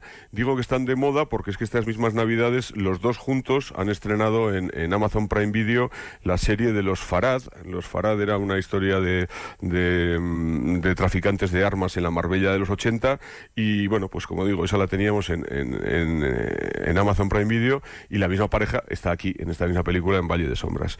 Eh, una de estas aventuras, de estas épicas de supervivencia, de las que hay que, de las que hay que sufrir mucho y hay que confiar mucho en uno mismo para poder salir adelante, que fíjate, pues es un poco casualidad, pero nos llega a la vez que la Sociedad de la Nieve. Entonces Sí, dices, sí, claro, sí. pues es un poco una comparación un poco falsa, porque nos juntamos con dos películas españolas y las dos ambientadas en una historia de supervivencia y de tener que salir de la nieve de alguna, de alguna forma, ¿no? Bueno, eh, no sé, las comparaciones yo creo que son odiosas. Yo creo que es un- creo que es mejor la Sociedad de la Nieve, pero no he visto Valle de Sombras. Vamos a concederle este, este voto de confianza en este tipo de cine de aventuras que yo creo que nos quiere remitir pues a aquellas películas de aventuras pues como el Siete años en el Tíbet o como Horizontes Perdidos que hizo Frank Capra allá por el, por el lejanísimo 1937. O sea que, que fíjate de qué estamos hablando. Pero Miguel Herrán pues es un tipo que ahora mismo pues eh, bueno es bastante solvente, gusta bastante al público y es una oportunidad de hacer cine de aventuras a lo grande eh, con los presupuestos de España. Bueno, pues muy bien. Eh, dejamos a un lado ya los estrenos y hablamos de los Globos de Oro, Iñaki, que la Sociedad de la Nieve pues se quedó de vacío, ¿no? Bueno, eh, de lo cual, de lo cual, a ver, no voy a decir que me alegre, pero eso era lo que lo que tenía que pasar y pasó. Y entonces en ese caso, pues eh, muy bien. O sea, de momento no ha pasado nada. Yo ya dije que los Globos de Oro íbamos a perder el Globo de Oro y que teníamos más posibilidades en los Oscars. Ahora habrá que ver si nos nominan. Yo confío y doy prácticamente por seguro que nos van a nominar en los Oscars. Otra cosa será que luego ganemos. Pero ¿por qué decíamos esto? Pues por una cosa muy sencilla, porque eh, dentro de las películas con las que competía, en este caso, La Sociedad de la Nieve, pues estaba compitiendo con, con películas como Fallen Leaves de Finlandia, que está ahora en las carteleras, La Zona de Interés, que llega la semana que viene a las carteleras, Yo Capitán, que está en la cartelera, Vidas Pasadas, que está en la cartelera, todas competían al mismo nivel, pero la que se sabía que era la favorita era Anatomía de una Caída, la película francesa de, Justin Triet. Y Anatomía de una Caída ganó la mejor película de habla no inglesa y a la vez se llevó también el premio al mejor guion. Entonces, ganó la que tenía que ganar, pero a la vez bloqueó de alguna forma a las otras. Eh, no ganó ni Fallen Ni La Zona de Interés, ni Yo Capitán. Y entonces me dirás, pues es que Anatomía de una Caída le va a ganar a la Sociedad de la Nieve. Pues no, porque Francia, no se sabe por qué motivo, cometió el error, o lo hicieron a propósito, pero no enviaron la película de Anatomía de una Caída a la preselección de los Oscars, y entonces Anatomía de una Caída no puede estar en la misma categoría que La Sociedad de la Nieve. Eh, Anatomía de una Caída estará en las categorías grandes, que ahí probablemente lo perderá, y en cambio la Sociedad de la Nieve estará en la categoría pequeña, y ahí veremos si tenemos la, la opción. O sea que que haya perdido aquí no pasa nada, ese no es problema. Eh, todavía hay, hay mucho, hay mucho que jugar aquí para los futuros Oscars. Y luego, pues el resto, pues bueno, pues tampoco hubo grandes, eh, grandes noticias. Eh, aquí el tema era Barbenheimer, a ver qué pasaba con la película de Barbie y con Oppenheimer, Sí, sí, las sí. dos películas más taquilleras de- del año en, en todo el mundo. Barbie ha recaudado como unos 1.400 millones de dólares, eh, Oppenheimer casi mil millones. Y bueno, pues era un poco esa pelea, pero bueno, pues Barbie al final se llevó solo dos premios y Oppenheimer pues fue la gran triunfadora de la noche llevándose cinco. Eh, luego, por otro lado, pues como decía, Anatomía de una Caída se llevaba dos, Pobres Criaturas se lleva otras dos, Los que se quedan se lleva otras dos, eh, los Asesinos de la Luna se llevó solo uno. Y bien, pues más o menos, pues todo bastante, bastante bien repartido, a la espera de que lleguen ya pues las nominaciones a los Oscars que llegan dentro de, de 10, 12 días eh, más o menos. Bien, pues estaremos atentos a su llegada, ¿no? Como no puede ser de otra forma. Exactamente. Muy bien, Iñaki, pues aquí lo dejamos. Gracias y hasta el viernes que viene. Hasta el próximo viernes. Y así hemos llegado al momento de escuchar el punto final del programa y de la semana, hoy con Carmen Josué, historiadora y es directora de UNED Pamplona. Hoy hablamos de vino. In vino veritas, en el vino está la verdad, es parte de un proverbio latino que tiene implícita la idea de que las personas cuando están embriagadas se expresan libremente. La frase es autoría del escritor y naturalista del siglo I, Plinio el Viejo, aunque la frase completa es in vino veritas, in aqua sanitas, es decir, en el vino está la verdad, en el agua la salud. Pero pasemos a Navarra y a los siglos del humanismo, momento en que las doctrinas clásicas y medievales sobre el vino y sus ventajas tienen su mejor defensor en Alonso López, nacido en Corella hacia 1510.